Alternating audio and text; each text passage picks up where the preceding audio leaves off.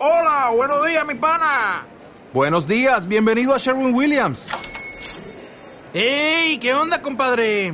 ¿Qué onda? Ya tengo lista la pintura que ordenaste en el ProPlus app. Con más de 6.000 representantes en nuestras tiendas listos para atenderte en tu idioma y beneficios para contratistas que encontrarás en aliadopro.com. En Sherwin Williams somos el aliado del PRO. Estar en California.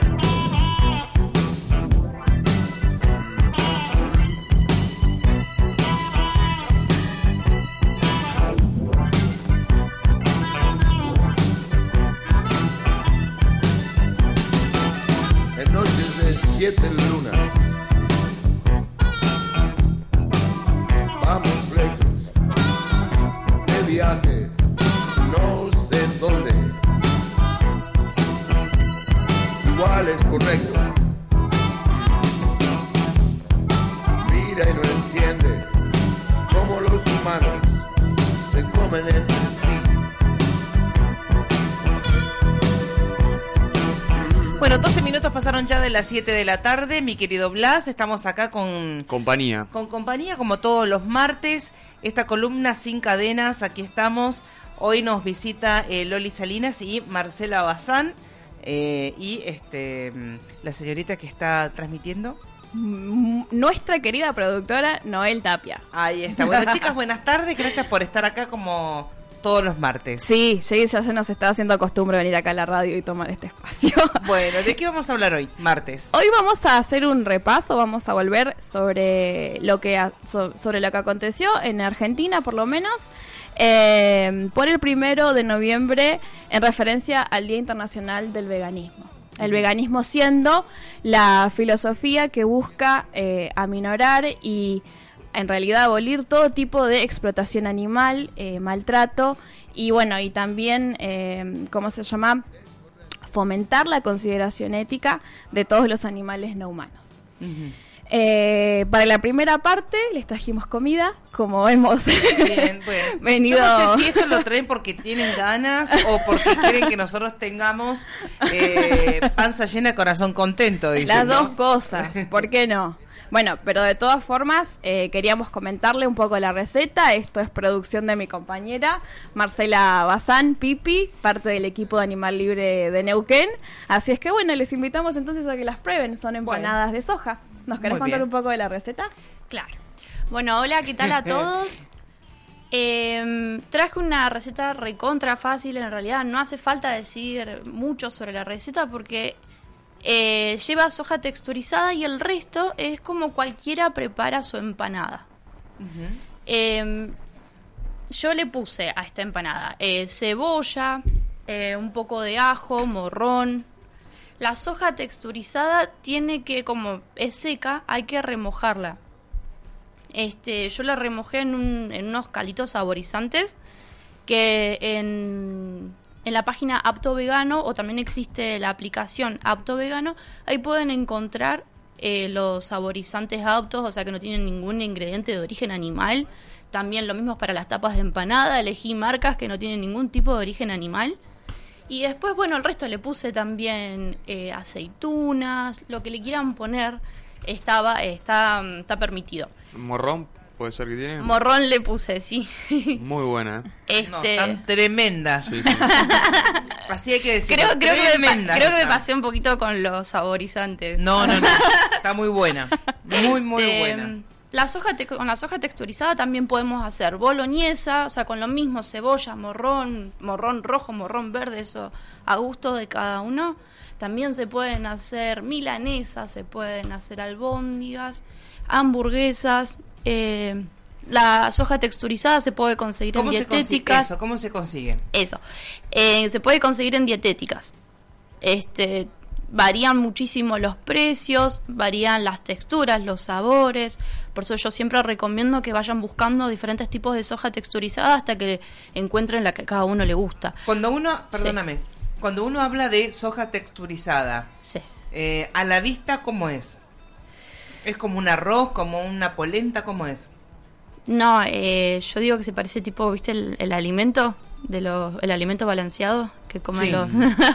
es algo así parecido sí tiene como como como no igualmente vienen otras que son como más grandes hay unas que vienen como pedazos grandes de soja yo eso se- los uso para se los, eh, se los hidrata después se, Sí. se lo trabaja de esa manera. Eso iba a decir, gracias por no hacerme, por hacerme acordar. Este, yo lo hidrato, pero un ratito nada más. Agarro el agua, eh, agua caliente, pongo el caldito saborizante y después ahí nomás lo pongo en la soja texturizada y lo saco enseguida, porque a mí no me gusta demasiado blando. Mm. Hay otras personas que lo dejan como 10 minutos, no, yo lo pongo y lo saco. Eso es a gusto de cada uno.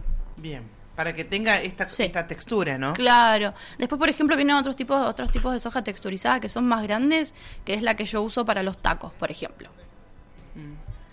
Es- Sí, está bueno, o sea, pensar Hablen ustedes, chicos, yo estoy comiendo una empanada. bueno, buenísimo que les guste. Eh, bueno, la soja texturizada en este caso está funcionando en reemplazo de lo que conocemos como la carne picada, ¿no? Entonces, tiene casi la misma textura, la misma forma, ya viene en granos pequeñitos, entonces... Eh, ¿Cómo se llama? Humedecerlo no sería un problema. Y bueno, recordemos de que obviamente viene del poroto de la soja, que, mm, que obviamente tiene propiedades nutritivas complejas, muy copadas, así que bueno, también, también está bueno tenerlo en cuenta desde ese punto de vista. Bueno, tranquilamente esto pasa como una empanada de carne. Uh, ¿sabes Sí. a cuánta gente Sí, hemos sí, engañado sí, sí. con eso? Mis No, compañeras de trabajo son, son re fanáticas de las empanadas. Esas siempre me piden porque parecen, parecen carne, carne. O sea, la, por ejemplo, en los activismos, eh, en los que hacemos degustación, siempre llevamos esos, esas empanaditas y nos dicen esto es carne picada. No. No, y en no cuanto a lo nutritivo, Y bueno, eso está, esto- eso lo vamos a tener que ver tal vez dentro de las próximas audiciones, porque queríamos también convocar a la nutricionista de Animal Libre. Ella es una nutricionista deportiva y es la representante del departamento de nutrición del equipo de, de Chile, de Animal Libre. Pero bueno, eso Así va que ser- vamos a estar hablando Vamos de a estar eso. hablando de Bueno, tremendas las empanadas, chicas, ¿eh? Primer paso, ya está. Muy buena, Jimena, ¿eh? Te perdiste las empanadas. No, no, le vamos a guardar. Todos acá van a poder Ah, no, probar. no, no, el que no está al aire, no. Eh, pero bueno, sí, está bueno para tenerlo en cuenta. Si no, las personas que también están escuchando y quieran probar recetas pueden ingresar a www.cambialmenú.com y ahí van a encontrar un recetario bastante completo sobre recetas veganas y en este caso el reemplazo de, bueno, por- de carne animal por la carne vegetal. ¿podés repetir la página, por favor? Sí, www.cambialmenú.com. Bien. Si no, también pueden escribir a la página de Animal Libre. Nosotros eh, en todos los activismos estamos enviando, no sé, nos piden a través de WhatsApp o de los mails un recetario que es un PDF, un resumen de Sí. reemplazo de, bueno, recetas dulces y saladas, platos de entrada, platos eh, así, bueno, como empanadas, qué se sé me yo, ocurre, hay un se me de, que de este relleno también se puede hacer este eh, como si fuera un pastel, un Ah, pastel de pastel de papa. Sí, yo, yo hago pastel de papa con, con ese mismo, con esa misma soja. Bueno, Queda y esto, eh, por ejemplo, eh, se pone en una sartén y se le ponen todos los ingredientes o esa parte. No, es eh, hay que hacerlo como si fuera la carne picada, así tal cual. Sí. Cebolla, todos los, esos vegetales, los rehogamos y de ahí, una vez que ya esté humedecida la soja texturizada, ahí va. Bien. Buenísimo. Bueno, entonces ya está, ya, ya está, dejamos ahí el, la consigna. Quienes quieran probar la receta nos pueden escribir y pasamos a la segunda parte de la, de la columna porque también vamos a estar hablando sobre los activismos que se hicieron en Argentina, replicando el, bueno, el primero de noviembre siendo el Día Internacional del Veganismo. Estamos en comunicación con Victoria Elizabeth, ella es la coordinadora del equipo de Animal Libre en Cava, en Ciudad Autónoma de Buenos Aires, es fotógrafa, voluntaria y activista de, de Animal Libre y bueno, una gran mujer, así que vamos a estar escuchándola. ¿Cómo estás, Vicky? Hola, muchas gracias por los halagos. Nunca están de más. Obvio. Eh, bueno, quería mm, que tal vez nos eh, puedas ilustrar un poquito, obviamente desde tu experiencia ahí en Buenos Aires, sobre cómo se desarrolló la convocatoria para la marcha del primero de noviembre en Buenos Aires y los y los activismos. Claro. Bueno, mira, te comento, la marcha en sí se organizó dentro del marco de la Semana Antiespecista, que la organizaron activistas independientes, y en, en esa semana se desarrollaron diversos activismos todos los días, que todo lo trabajado cobró fuerzas el primero de noviembre, que fue la marcha. el lunes se hizo un activismo feminista, antiespecista en el obelisco, con carteles informativos, mostrando la realidad que sufren los animales. A su vez también se dio una charla sobre la relación que existe entre las luchas del feminismo y el antiespecismo. Después el martes se efectuó una jornada de difusión en las estaciones de, de, de líneas del subterráneo de la ciudad de Buenos Aires. El miércoles también se llevó a cabo una actividad informativa, sobre experimentación con animales en el Congreso Nacional y después se cerró con un ciclo de charlas en un restaurante vegano que se llama Estilo Veggie. El jueves fue la marcha por el Día del Veganismo y para cerrar la semana, el viernes, se realizó un activismo en el obelisco en donde se exhibieron materiales visuales en memoria de las víctimas del especismo. O sea, fue como bastante intensa esa semana. Sí, me imagino. Sí, sí, sí, fue súper intenso. Pero bueno, de todas formas también se replicaron en las demás provincias. Está bueno también saber de que bueno, el activismo se está replicando en bueno, no solamente en Argentina, ¿no? En todo lo que es Latinoamérica y está y está lindo que nos puedas contar la experiencia desde allá, siendo tal vez nuestra corresponsal de Buenos Aires. Eh, Totalmente. Sí, también lo que está bueno es que, que esta fue la, la segunda marcha que se hacía por el Día del Veganismo, pero a diferencia del año pasado, esta cobró muchísima más fuerza al ser también un día de semana y al haber tantas organizaciones que el año pasado no había tanto. ¿Puedes Eh, contarnos un poquito de eso? ¿Cuáles fueron las agrupaciones y las intervenciones que se desarrollaron? Tal vez el recorrido también. Sí, claro, de las agrupaciones que participaron, aparte de Animal Libre, también estuvo Animal Save, eh, Disidencia Antiespecista, Sinergia, Koala, Anima, Anonymous, Sin Esclaves y después Activistas Independientes. Eh, nosotros marchamos de manera eh, homogénea y el recorrido fue de Plaza de Mayo hasta Congreso, Callao hasta Corrientes y después Corrientes hasta el 9 de julio y finalizamos en el obelisco, donde ahí dijimos unas palabras y todo. Eh, fue como bastante larga la marcha en sí, Eh, pero nada, fue súper interesante porque desde, desde Animal Libre intentamos como eh, realizar flyers desde la fanpage para ampliar la convocatoria abierta, para que venga también gente de otros lugares. Lo, interesante fue que venían gente de otras provincias, ¿no? La marcha también se realizó en Rosario, en Córdoba, pero el mismo día jueves vinieron gente de otras provincias a participar, lo cual era como una locura, ¿no? Era súper emocionante. Y nosotros de Animal Libre eh, también eh, armamos como un documento previo de manera interna para charlar el tema de qué materiales llevar, qué tipo de carteles, si llevar bombos, si no, eh, también en caso de, urgencia quién llamar, también teníamos personas que no, activistas que no participaron físicamente en la marcha, pero que estaban eh, con sus computadoras, comunicándose vía online en caso de que sucediera alguna emergencia, estar atentos y demás. Entonces, bueno, hubo como mucha organización desde ese punto. De una. ¿Y mm, querés comentarnos un poquito cuáles fueron las- los activismos en los demás equipos, en las demás provincias? Porque Sí, es- claro. es- De- ¿En general decís o, o Sí, por lo que ahora recuerdo, tal vez en Bariloche se hizo como una feria recopada, se, se convocó Sí. muchos, muchos, eh, ¿cómo se llaman? Emprendedores, gente que vende opciones eh, veganas de, bueno, textil, de comida. eh, pero bueno, sé que hay otras actividades también. Sí, claro. Lo que lo que estuvo bueno desde Bariloche es que hace unos meses eh, desde Animal Libre organizamos lo que es la Feria Rebelión y en Bariloche no existía como una marcha, una marcha, una una feria como solamente de comida vegana y fue la primera que se realizó y fue como eh, súper eh, importante ahí también. Está muy bueno que se está como ampliando el mensaje en, lugares que, que parece que son chicos o que no puede instalarse el veganismo y bueno, en realidad sí se puede instalar, ¿no? Sí, obvio, es, es, es un tema necesario. Y bueno, como en las marchas feministas, también en las antiespecistas hay diversidad y también hay disidencia de agrupaciones. ¿Por qué pensás que fue así el, el jueves pasado, el jueves primero? Sí, a ver, eh, hablando como muy general, ya de por sí el movimiento antiespecista y vegano cambió muchísimo en muy poco tiempo. Eh, hay como nuevos movimientos y nuevos bloques, agrupaciones que antes no existían directamente. Eh, bueno, mismo la asociación Animal Save viene desde Canadá y se instaló en Argentina.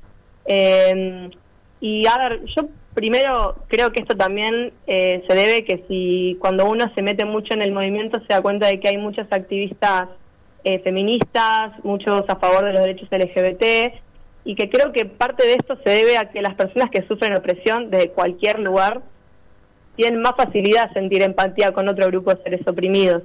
Eh, no sé, como mujer que, que fuiste oprimida toda tu vida, te hablan de, de otro grupo de ser que también fueron oprimidos y como que es más fácil entender, ¿no? Eh, como en- entienden desde dónde viene esa opresión. Y es más fácil sentir empatía. Y la realidad es que en general el movimiento creció muchísimo y parte de esto cambió cuando se sumaron nuevos, nuevas eh, agrupaciones, organizaciones antiespecistas. Porque hay Claro, porque las estrategias también van cambiando, es decir, eh, uno entiende como activista que tal vez llega a través de la comida o a través del mensaje del cuidado del medio ambiente, otra vez eh, exclusivamente de la, de la salud, por, una, por un primer interés nace por ahí, después también se convierte en un beneficio que, que bueno, que va directo a los animales no humanos. ¿Puedes contarnos, sí, puedes contarnos eh, tal vez cómo llegaste vos al veganismo y bueno, por qué te parece que es necesario activar? Yo llegué al veganismo hace 8 años, cuando tenía 17 años, por Sí. medio de una conocida que, que era vegetariana y que por medio de un, de un evento así por Facebook a favor de los animales, recuerdo que le respondí algo como que no me importaba o algo así. y me respondió como muy buena onda, como diciéndome, no, pero Vicky, fíjate lo que está pasando detrás de una hamburguesa, ¿no? Y dije, bueno, voy a, da- a buscar qué es, ¿viste? Solamente para no ser ignorante. Y me encontré con un video de un matadero y vi cómo mataban a una vaca, digamos, creo que el video duraba 10 minutos y yo soporté 40 segundos como mucho. y ese mismo día tenía que iba a ir a, un- a la casa de mi mamá a comer carne y, y arroz y recuerdo cuando vi el plato de carne visualicé instantáneamente el video que acababa de ver y me hizo como un clic, como que Sí. dije, ah, bueno, o sea, este video que ni siquiera yo pude ver, o sea, estoy como consumiendo parte Sí. de, de eso, de esa violencia. Y eh, bueno, instantáneamente hiciste la asociación, entonces ya, ya el, el cambio fue, fue inevitable. Fue... Sí, totalmente. No, no, no podés volver de ahí, creo. No se puede volver. Yo creo que de- depende mucho de cada persona, eh, y depende mucho de cómo haces el clic, ¿no? A mí me bastó solamente con ver esas imágenes súper violentas y súper duras. Sí. Hay gente que no, que no quiere acceder de ese lugar, que es Sí, mejor. o, o lo hace también desde el conocimiento académico. Existen muchos muchos ambientes donde, donde, donde uno puede encontrar la información necesaria para hacer el cambio. Vicky, te agradezco un montón por el espacio, por haberte copado con atendernos ahora en vivo y nada, seguimos laburando entonces para el beneficio de todos los animales. Muchísimas Muchísimas gracias Vicky. Bueno, chicas, nos tenemos que despedir, pero no sin antes eh, decir este comunicado que viene desde Villa Pegüeña. Eh, la Secretaría de Gobierno de la Municipalidad de Villa Pegüeña Moquehue informa que hoy, 6 de noviembre, esto es importantísimo, se reúnen las actividades en el SAF a excepción de básquet. Esta información, reiteramos, es de la Secretaría de Gobierno de la Municipalidad de Villa Pegüeña Moquehue. Informa que hoy 6 de noviembre se reanudan las actividades en el SAF, excepción de básquet. Chicas, nos quedamos sin tiempo y nos encontramos la semana que viene. Sí, la semana que viene para seguir hablando por los animales. Tremenda las Saludos empanadas, a Juli. chicas. Sí, bueno, vamos Saludos. a seguir comiendo entonces. Hasta el martes. Muchas, Chau, muchas gracias. gracias. Nos reencontramos el próximo martes sin cadenas a las 19 horas por RCN. Porque animales somos todos.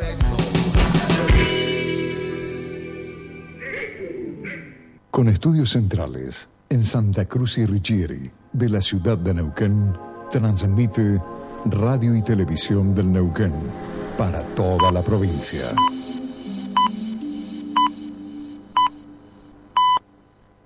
Si vas a usar la bicicleta, recordá que vos